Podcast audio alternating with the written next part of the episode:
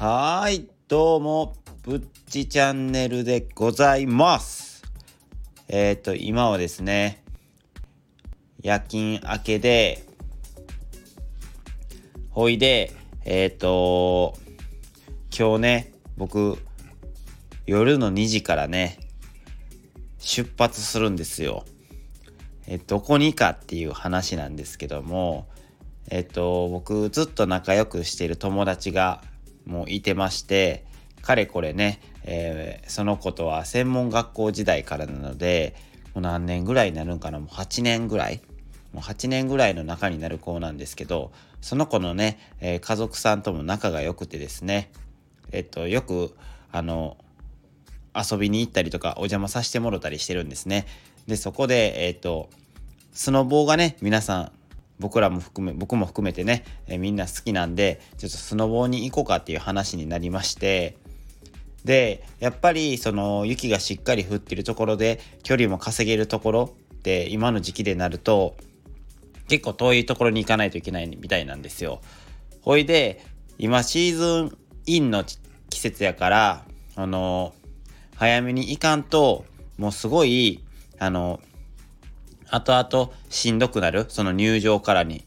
その滑るまでの移動とか含めると。だからもう朝2時から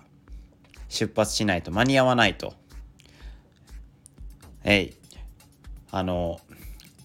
こんな時間に収録して大丈夫なんかっていう話なんですけども。はい。大丈夫でございますよ。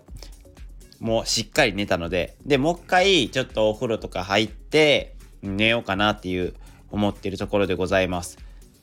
じゃあ、えー次の日配信大丈夫なんて心配してくれたそこのあなたありがとうございます。大丈夫でございます。一応ねこれを撮った後にちょっと録音機能とかで、えー収録をちょっと取りだめさせていただいて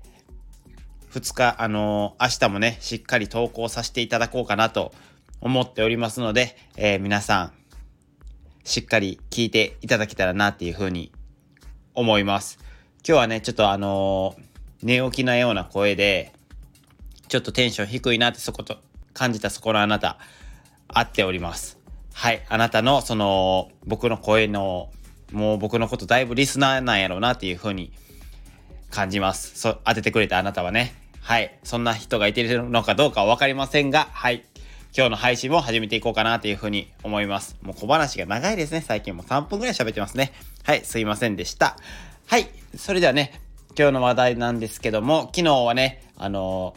急なねコラボ配信が日時決まったってことでちょっとメインをね変更させていただいたんですけども今回はちゃんと昨日言ってたお題やります。宇宙でのトイレ事情についてです。これはね意外と宇宙行く人ってその前澤さんが行って YouTube でその話上げてきてくれてちょっと気になったので上げてみたんですけども言われてみたら気になるなっていう感じがしません？なんか普通に宇宙行って宇宙での生活とかやっぱ気になるところなんですけどトイレ事情ってなんかあんまりそのパッと浮かばないですよね。なんか食事とかどうしてるんかなとか普段のなんかその一日のルーティンってどんなんなんかなっていうところが気になりがちなんですけどやっぱりさすが前澤さんですね。そういう細かい言われてみれば気がつくなっていうところをそのお題にテーマに挙げてくれたんがちょっと嬉しいですね。やっぱりすごいなって思うところでございます。で実際やっぱねトイレでどうしてるんって言われてみると確かに気になるじゃないですか。だからしっかりそのあの何て言うんですか？映像でも残されてるんですごい気になる方はねそれを見てくれたらいいかなって思うんですけども僕のね口からもやっぱりねそういうのを見た人の感想っていうのもやっぱ面白いかなって思ったので今回取り上げさせていただいています。もしね映像も見たいなって方はねあの前澤さんのねその何ですか？トイレ事情に語ってる YouTube を上げておきますので、ぜひ皆さん一回目を通してみてください。それではね、えー今日のね、話題、行ってみようって感じで、はい、話してまいります。まずね、トイレ事情なんですけども、トイレはね、一つしかないみたいです。多分、あの、宇宙、宇宙ステーションっていうんですか？今、前澤さんが2週間泊まられる予定のところがあるんですけども、航空宇宙ステーションでしたっけ？なんか名前忘れてしまったんですけど、そこにはトイレが多分一つしかないみたいで、まあね、場所の大きさも限られてるので、やっぱりね、どうしてもそういう、まあ飛行機じゃないですけど、そういう、それに近いもんじゃないですか。もう宇宙でいう飛行機みたいなもんじゃないですか。それの限られた空間しかないので、やっぱトイレは一つしかないみたいです。で、えっ、ー、と、トイレの形も洋式とかではなくてですね、もう大と小でやるところが分かれてるみたいです。分かれてるとか言ってるんですけど、まあやるとこ場所は一緒なんですけど、そのトイレをするものと、えー、台をするものが違うみたいです。で、面白いのが、この、まずはね、小の方は壁になんかバキュームの管みたいなのがついてまして、で、その、えー、先端をですね、に穴が開いてるんですよ。バキュームなんで。で、その先端に、えー、自分の陰部をくっつけてですね、で、そこでトイレして、そのバキュームで、えー、おしっこを吸ってもらって、えー、トイレを、おしっこの方はするっていうことなんですね。多分、そうしないと、少しでも失敗するとね、おしっこが宙に浮いてしまいますので、重力なんてないので、だからもうしっかり陰部に当てて、えー、おしっこをバキュームでキューって言いながら吸うみたいです。で、しっかりその陰部を当てたバキュームは、